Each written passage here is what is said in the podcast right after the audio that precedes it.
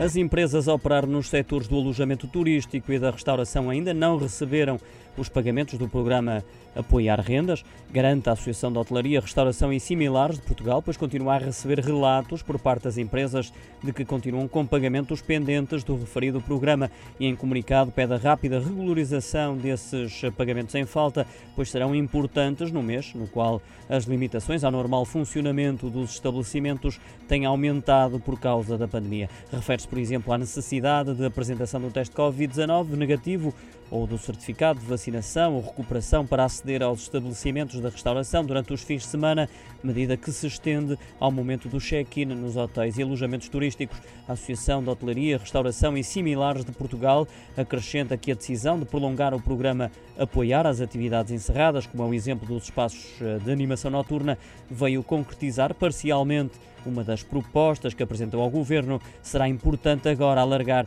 este apoio a toda a restauração, similares e alojamento turístico.